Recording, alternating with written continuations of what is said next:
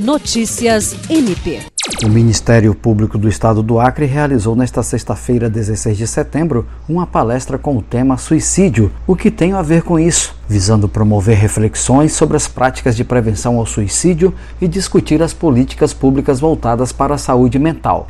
O evento integra as atividades em alusão à campanha Setembro Amarelo.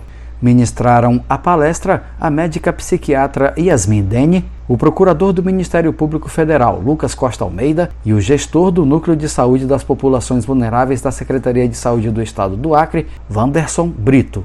Ao abrir o evento, o Procurador-Geral de Justiça Danilo Lovisaro do Nascimento deu boas-vindas aos palestrantes convidados e chamou atenção para a importância da temática discutida, reafirmando o comprometimento do MPAC com a promoção da saúde e bem-estar dos seus integrantes. Jean Oliveira, para a Agência de Notícias do Ministério Público do Estado do Acre.